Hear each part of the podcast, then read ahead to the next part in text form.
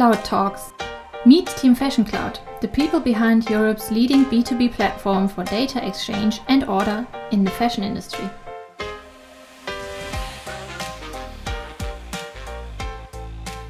A warm welcome from my side. I'm Michelle. I'm a member in the People and Culture team at Fashion Cloud.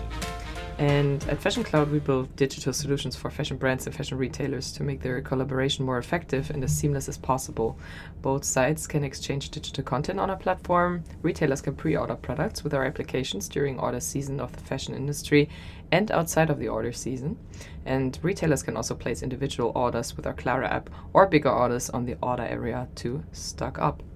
In uh, each episode of Cloud Talks, I talk to different members of our team from a specific department so that you can get an insight into their daily tasks and get to know them personally. And today I talk to Tommy, uh, one of our product managers, uh, former roommate of uh, one of our founders, excessive Miro user, and uh, the brain behind some of our great products. Hey, Tommy, good morning. Hey, good morning, Michelle. How are you doing? Uh, I'm doing fine. You? Yeah, doing very well, thanks. Are you excited? About the I podcast. am thrilled. I am very excited. Me too, because this is the first time recording at Amsterdam office. Uh, very nice Whoop, to whoop. do it cross location now. Um, yeah, I was uh, I was actually wondering when I was uh, preparing for this podcast how uh, David first got caught your attention for the uh, PM position at Fashion Cloud. Maybe you can uh, uh, yeah give us a little intro whilst telling us a little bit about it. Definitely, yeah. So, um, through a mutual friend, I actually met one of David's roommates, uh, who is now my roommate. Uh, and he mentioned that there was this kind of uh, flat showing for uh, potential roommates to come in and move into the flat. And so at this point, I didn't know David. Um, but I went to the flat showing, um, and we kind of do these interviews in Amsterdam where uh, you kind of go, talk a little bit about yourself, uh, and then the rest of the flatmates who already live there also talk about themselves a little bit. Um, so I kind of went through some of my background, um, and I actually used to work at a fashion tech company uh, in Budapest uh, for six years uh, before moving to Amsterdam. Uh, and that definitely caught uh, David's attention. So he started asking a bunch of questions uh, that were way too detailed for anyone outside of fashion tech to be asking. Um, so I kind of knew something was up. And then one kind of when it was his turn to go and uh, talk a little bit about himself, it came out that uh, yeah, he was one of the founders of Fashion Cloud. Uh, and so yeah, then all the questions started to make sense, and I think we kind of clicked. So. I ended up moving in, uh, I think it was October of last year, so I've been there about a year now at this point. Um, and then I actually didn't, uh, you know, think about working for Fashion Cloud in the beginning, but yeah, over many uh, kind of late night teas and uh, playing chess, David and I slowly started talking about fashion tech, you know, some of the challenges in the industry, um, what the company that I used to work for did, uh, and how Fashion Cloud is kind of going about uh, approaching some of these challenges.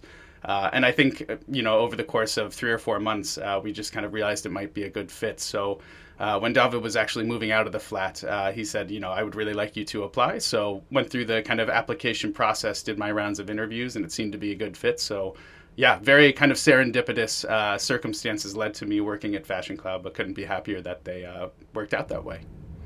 Yeah, same here. Yeah, very cool. Um, also shows that, uh, yeah, actually we get a lot of people in here um, through referrals uh, from internal people, which is super nice to see because you you really choose the people that you want to work with, right? And and you have your buddies uh, working alongside you, and um, I really enjoy that all the time.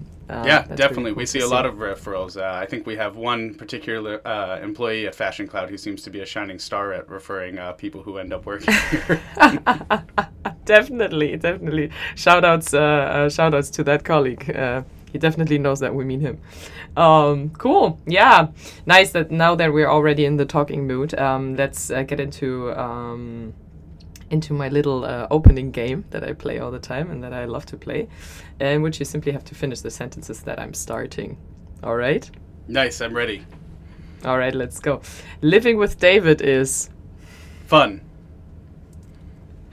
the nicest area in Amsterdam is Vondelpark. the best meal of the day is. Ooh, dinner. dinner. If I had a pet, I would own a. Dog. Absolutely. 100% a dog. Why, why don't you have one now? Because I travel too much. Uh, if I was a little bit more settled, I would absolutely uh, have a dog. That would be uh, number one priority. I love dogs. yeah, then you would uh, have to convince somebody here in the office to, to bring it to the office, I think. Definitely, yeah. Office and dog. also, you know, whenever I go to Hamburg, uh, I would have to find someone to watch, or I, maybe I could just bring the dog to Hamburg as well. Yeah, then you would definitely have to talk to Martin about that office stock situation. okay, all right. I'll uh, definitely put a word in. yeah, some people would be very happy. I think many people would be very happy if we finally had some some office dog. Uh, yeah. So yeah, go for it, Tommy. I'm with you. Nice. Yeah, that was it already. And uh, with that, we can already deep dive into the um, yeah important part when it comes to the role itself, um, about your role as a product manager at Fashion Cloud. Um, that you now yeah already have, um, as you just said, almost one year, or is it already one year? A little bit less than a year, I think, uh, working as a PM at Fashion Cloud. Uh, yeah, because I joined uh, kind of in early 2021. Yeah, nice. All right. Um, yeah. So you're managing the whole process of um, building the products that we provide to the fashion brands and to the fashion retailers. Um, so what does this work contain? How does it look like?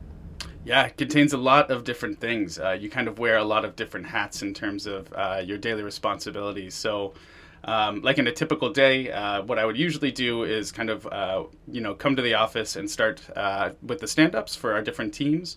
Um, so I'm primarily working on uh, sales dashboard and auto restock, which are some of our newer functionalities that we're really trying to grow this year.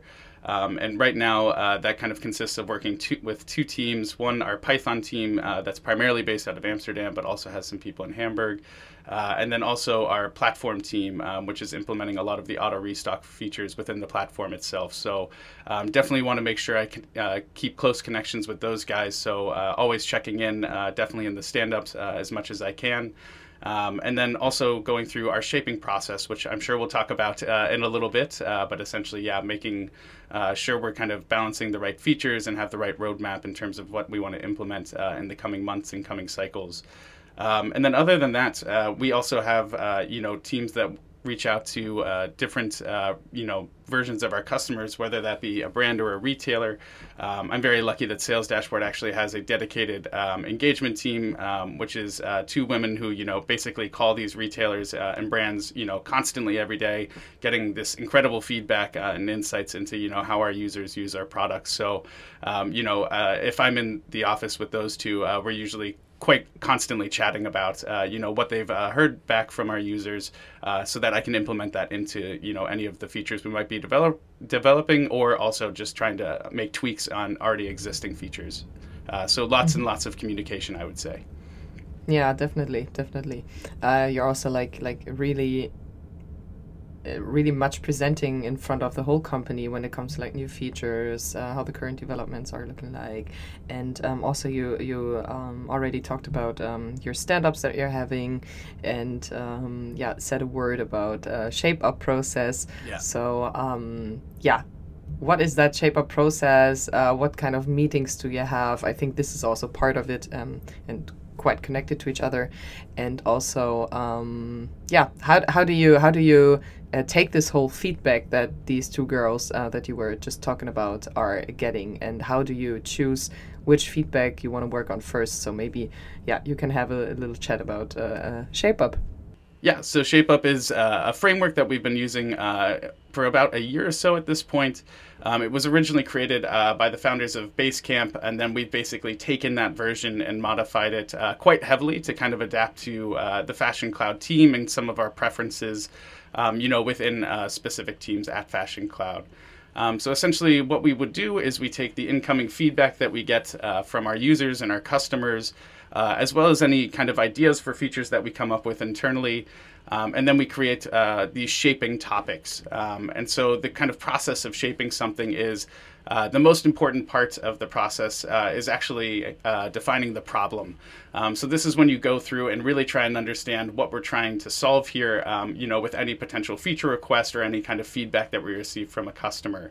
Um, so a lot of this would uh, require, you know, kind of understanding where that initial uh, desire for the feature request came from, and then trying to f- figure out if we can uh, actually kind of zoom out a little bit and figure out if there's actually a kind of bigger underlying problem that we can solve.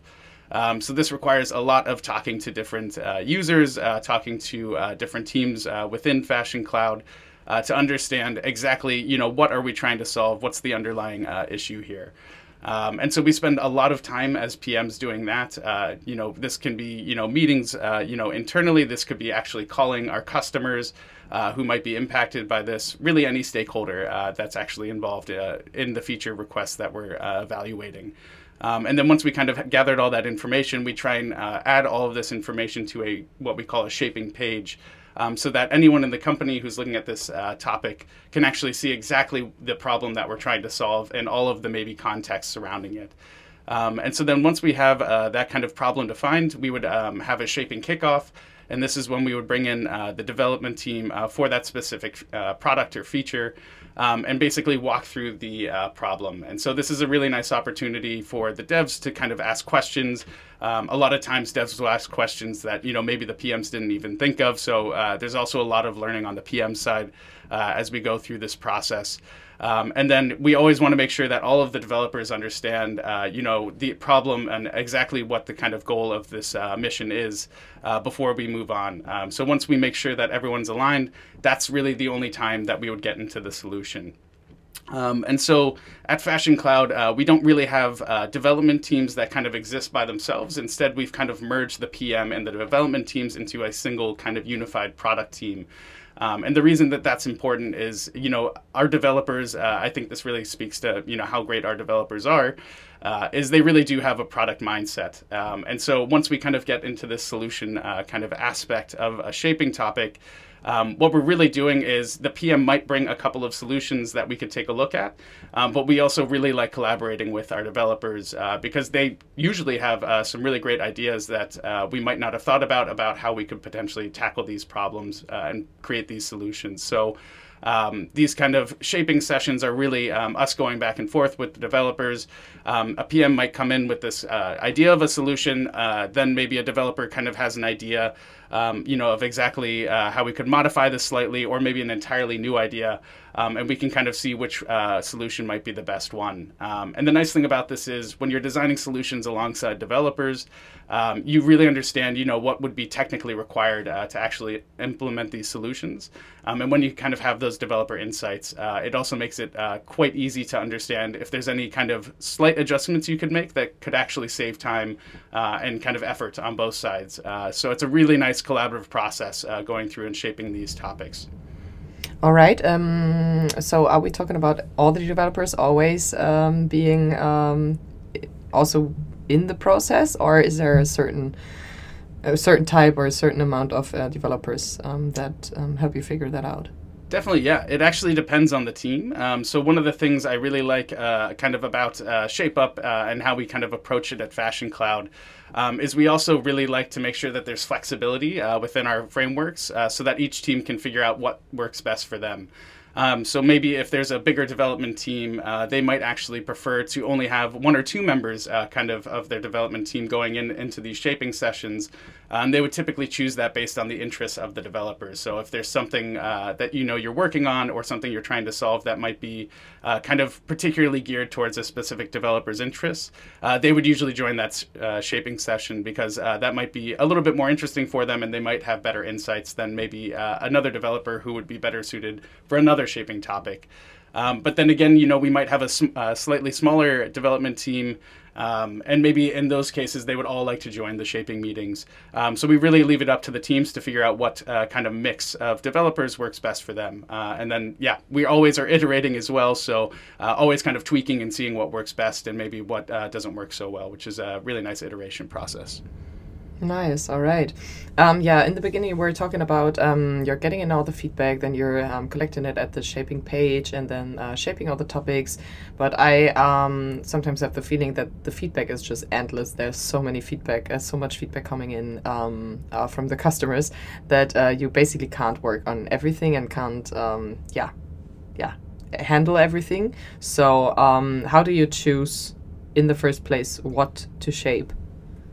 Yeah, definitely. Um, so, what we're trying to do essentially when we go through and talk to all of these stakeholders is understanding the priority, um, but also understanding uh, the kind of uh, value that it would have to our com- customers. Um, so yeah, uh, essentially what we would be doing is um, kind of looking at all of the incoming feedback that we get, whether that whether that's external or that's something internal, um, and then we uh, basically have this pool of potential shaping topics. Um, and as we go through, talk to those stakeholders and understand the priority and that value, um, then we try and figure out which um, kind of shaping topics we want to pick up uh, in the next cycle.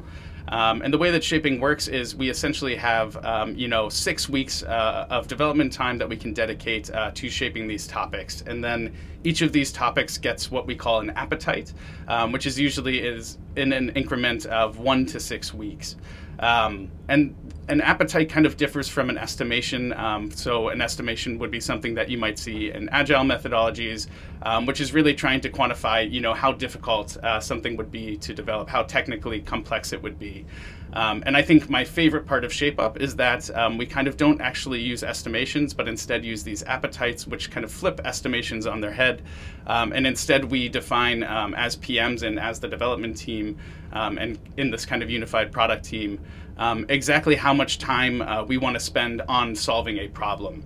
Um, so this is kind of independent of how complex it is, um, and so it's really defining what is the value it's going to bring to Fashion Cloud and our users, um, as opposed to how difficult it is going to be to solve. So um, let's say that you know there's a feature that um, you know is a nice to have. It would really be kind of a quality of life improvement, um, but it wouldn't maybe you know completely transform you know how users interact with our services. We would maybe put that as an appetite of one to two weeks, so that we're not using too much development time to create it.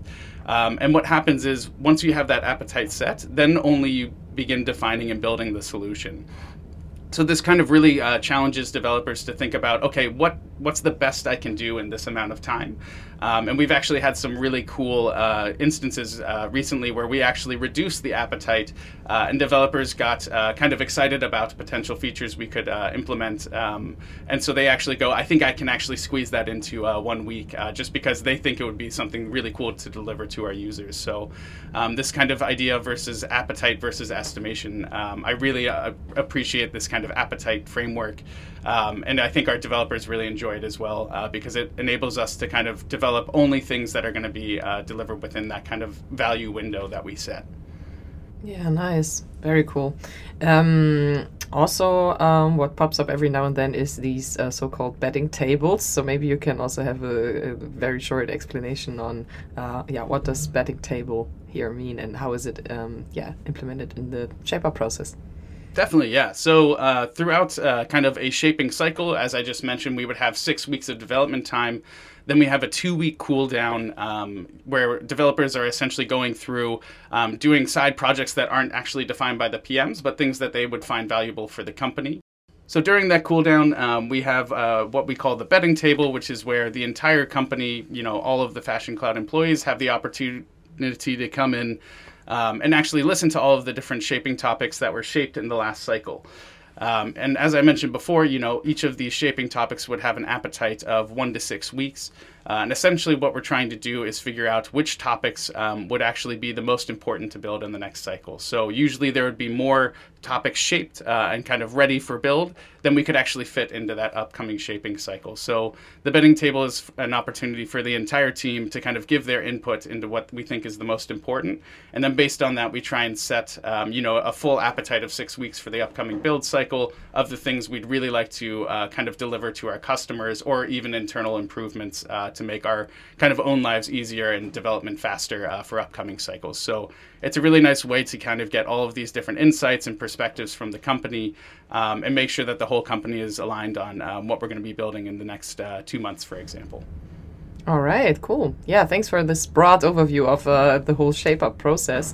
Um, I think it's it's pretty special. Um, I did not talk to many people that have uh, worked with it before, but it's it's really cool to see you guys also really um, yeah being super confident with it and also enjoying working with it. So yeah, thank you very much. Um, so um, maybe we can also, or you can give us a little insight in what kind of tools you're using in the um, product management team. Because uh, as I said in the beginning, uh, Miro is a thing. Uh, yeah, maybe you can add up on that a bit. Definitely, yeah. So I would say there's probably a trifecta of tools that we use within the PM team. So Um, the first and foremost probably being uh, Notion, which is uh, you know a tool that actually all of Fashion Cloud uses. This is where you know each team kind of puts all of their different uh, information, um, all of the different projects that they're working on, any resources uh, are usually stored in Notion uh, within Fashion Cloud. Um, so that would be number one. This is where we create shaping topics. We actually have a whole shaping topics database where you know you can go in and see all of these uh, different views of you know which team is working on which um, uh, uh, topics during that development cycle, um, which topics are in shaping, uh, which topics were maybe even completed the last cycle, and what might be coming up. Uh, so Notion is heavily, heavily used. Um, it's actually probably the thing that I am responsible for the most in the product team at this point, just because uh, I got very overexcited one day uh, and created uh, a lot of interesting Notion views. Um, so I'm definitely working uh, with that quite heavily. Um, outside of Notion, uh, we also use Figma um, for our uh, kind of design software. Um, we actually have a new UX designer um, who's going in and building component libraries in there. Um, so we're kind of going pro uh, more with uh, our design systems and really building out a complex uh, system that you know enables us to create uh, designs very rapidly and also track that and easily communicate uh, designs to developers. So uh, Figma is a relatively new one. We've been focusing on a little bit more in the last six months. Um, but one I think we're all really happy with and looking forward to seeing how we can kind of improve those processes in the future. Um, and then the last one, as you've mentioned and hinted at a couple of times, uh, we're huge Miro fans within the PM team. Um, this is something we use to collaborate, uh, you know, whether that's uh, kind of going through and trying to brainstorm within a meeting. Um, it also is something that we use uh, to actually help us shape topics. Um, this could be, you know, just wireframes for a specific uh, topic or feature that we want to develop. Um, and we also use it for games, uh, you know, in some of our retrospectives. Uh, we also use it just for the retrospectives themselves. It's got really nice sticky note functionalities. You can easily group things and kind of move them. Um, so we're yeah, I would say we're heavily uh, using Miro as well. Um, that's probably the one that uh, you'll see the PMs constantly sitting in uh, for most of the day. Definitely, definitely. Okay, cool. Um, so um, what do you like when we now talk about the team a bit, uh, moving away from this whole how does the PM work? Uh, yeah, look like more into the team. Uh, what do you appreciate the most about your team? About my team. Yep. Yeah, the uh, the PM team is a really close knit group, I would say. Um, and I think we do a really nice job of supporting each other while also uh, kind of remaining autonomous. Um, so we recently moved into kind of product roles where one PM is managing one product or maybe multiple products. Um, and this enables us to kind of work uh, quite independently uh, with our different product teams um, and with our different development teams. So um, I really like that, you know, I cannot actually uh, even see what, you know, maybe another PM is working on, but whenever uh, someone needs help, uh, it's very easy for us to get on a call or, or meet in person, uh, you know, to go through and actually help collaborate uh, and figure out what might be the best way to solve a problem. Um, so there's a really nice balance of you know us being really connected. You know, we kick off the week together on Monday just after the all team meeting.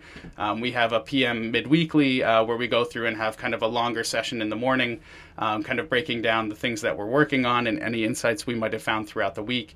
We also have a PM wrap up uh, that you know is kind of at the end of the day on Friday where we kind of just discuss about the week and also uh, maybe just chat about you know what we might have plans for that weekend. So it's a really close knit team, uh, but it also gives you a lot of autonomy, a lot of independence, um, but with that uh, also a lot of support. So uh, yeah, I really appreciate the balance we have within the PM team. All right. What's your plans for the weekend? My plans for the weekend. That's a really, really good question. Um, I actually have a friend in town, uh, so I'll be probably doing a lot of touristy stuff, which is nice because I moved here actually during the pandemic, so a lot of this stuff wasn't open. So while I'll be doing this touristy stuff for him, I'm totally going to be uh, also experiencing it and uh, enjoying it for myself as well. nice. Yeah, then we uh, uh, we are also already sliding into um, yeah the the topic of uh, improving skills, learning new stuff. Um, is there a certain way for you um, that you usually improve your skills, uh, your PM skills at Fashion Cloud? Definitely, yeah. I think uh, we host a lot of workshops just within the PM team, and sometimes, you know, if we think it's uh, particularly interesting and might be valuable for other members of the team, we open it up to the rest. But um, we do a lot of uh, kind of insight sessions. Um, I think that's maybe every two weeks. um, where a PM um, presents on something not necessarily related to PMs or fashion tech, um, but just something interesting about yeah business. Uh, really, it can be whatever. So yeah, I think uh, you know these insight sessions are really important for us. We actually just today will also have our first uh, PMs Learn Something session, um, which is where we do like a quick online course. I think today we're going to be diving a little bit into APIs, um, just to get us a little bit kind of better uh, technical knowledge uh, and help facilitate some of those discussions with developers. So um, yeah, I think uh, we kind of have these kind of consistent check-in points where we can be learning things uh, from one another, um, and then also we just share insights on a really consistent basis. So I'd say you know throughout a week, um, we probably get you know five to ten um, moments where PMs reach out, uh, just telling the rest of us something they learned, whether that be a feature within a program that could save us some time, um, or some cool new framework that they got uh, through a newsletter, or you know while they're researching a topic. So uh, there's a lot of information sharing and a lot of uh, learning uh, within the team. Nice, very cool yeah, I think this is also something that the people really value, uh, um, appreciate here at Fashion Cloud, that uh, you always have the space and um, get the opportunity to learn some new stuff, and uh, everybody's quite curious here. Definitely, nice. yeah. I see a lot of people uh, on their calendars having, uh, yeah, workshops or yeah, learning sessions. Uh, you know, no matter what team they're on. So it seems like everyone's pretty driven to learn new things. Yeah, yeah, super cool to see. And what do you say, think is the biggest challenge as a PM? Mm, yeah, that's a great question. Um, I think one of the things um, that you know we all want is you know speed when we have development and uh, kind of adaptability to be able to uh, modify things um, and really make sure that we're always aligned with uh, kind of how the business is going. Um, and one of the kind of downsides of Shape Up is actually that uh, you know it takes uh, about two months uh, for each cycle, which means that there's definitely a little bit of a delay before you can actually start implementing features. Um, and this is something that we actually, uh, I would say, experiment with quite heavily. Um, so we have some teams that are working in parallel to see if we can cut down on development time. Um, we also might, you know, experiment with changing the length of the cycles to see if we can become a little bit more adaptable. But yeah, I think that would probably be the uh, biggest challenge we have is maybe we have a really cool feature, but we know we're going to have to wait a little bit uh, before we can add it. Um, but in a lot of cases, that also means we have a little bit more time uh, to work on it as well and make sure it's fully specced out and fully shaped uh, before we actually start building. So it's a blessing and a curse, but I think you know we always just want to release uh, cool features. So um, yeah, making sure that uh, we have everything aligned and kind of time management and having that foresight to prep everything before that two month kind of delay. Yeah, and everybody of you likes a little challenge every now and then, right? So definitely, yeah, yeah. No, I think we're all challenged uh, quite a bit every day. Hashtag ambitious. Um, Hashtag ambitious. okay, so uh, we're uh, right now we're constantly looking for new people to join the PM team. So, um, what would you say should the person bring to the table if he or she wants to be part of our PM team? Definitely, yeah. I think uh, an openness and uh, kind of drive to learn uh, that would be number one. Um, as I mentioned, you know, we have a lot of insights that we're trying to share within the PM team uh, on an ongoing basis. Um, so that would kind of be first and foremost, uh, and then also just kind of an easygoing attitude. Um, you know, we're all pretty, um, I think, transparent uh, and very open with each other. Um, and we're not uh, too competitive within the PM team. Uh, we really try and support each other. Um, so I think if you're, yeah, have that willingness to learn and uh, kind of this uh, nice, easygoing attitude, uh, you know, like uh, chatting with the PM team and the other teams, you know, as we're on stand-ups quite a bit and interacting with these other teams. Um, I think the combination of those two is a pretty sure winner that you know you would be a good fit. So, um, talking a bit more personally about you, so what makes you so passionate about product management, Tommy? Yeah, I think it comes out of probably uh, my own uh, kind of experience, you know, even in my personal life interacting with products. So um, I'm definitely someone who likes to go through, uh, see all of the different apps that are coming out, uh, you know, try and interact with as much as I can. Um, you know, do, new cool products. Um, and I definitely, uh, you know, find myself quite frustrated a lot uh, in my uh, personal using of apps and um, going through and interacting with these products. Um, you know, if there's some kind of area of the user interface that doesn't work quite as I would expect. Um, so yeah, I think it, it's basically just I, I seem to have a little bit of an eye for it, uh, and then I love to try and figure out you know how could you actually improve this uh, and make it to the point where um, you know it would match people's expectations and be a really seamless user experience. So. Um, actually, you know, when I lived with David, um, we would spend a lot of time uh, in the evenings uh, drinking tea and um, chatting about, you know, apps that we are using and how you could improve it. Uh, I think one of the things that we talked about the most was probably what would be the perfect um, task manager because I think he and I have both blown through 10 or 15 uh, and none of them seem to get it right in terms of the right balance of motivation but also letting you track all of these different things while getting a sense of accomplishment uh, you know for actually going through and, and completing your tasks so um, yeah, it, it's something I'm pretty much constantly thinking about, um, and yeah, just always kind of wanting to improve user experiences and take them to the next level. I totally feel you with this task managing thing. Did you now find uh, some tool that matches your expectations? Or uh, I wouldn't say 100%. Uh, yeah, I'm using one right now that I like quite a bit, um, but it, it's still not perfect. Uh, it's almost there, but it's not quite. Uh, the problem is, uh, you know, once you get too many tasks, it just makes it really tricky to to kind of wade through the mess of it all. So um, I think whoever kind of figures that out, uh, then everyone will sign on to them, and that will be the uh, the app of the future. But uh, for right now, I don't think anyone's figured out the golden ticket. All right, all right, yeah, maybe a side project for someone. so, what's your best uh, Fashion Cloud memory so far? Ooh, that's a good question. Um, I really enjoyed the summer camp that we recently had uh, in August. So that was the first time, uh, you know, since I've joined uh, with the pandemic and all that, I've gotten to meet pretty much the full team.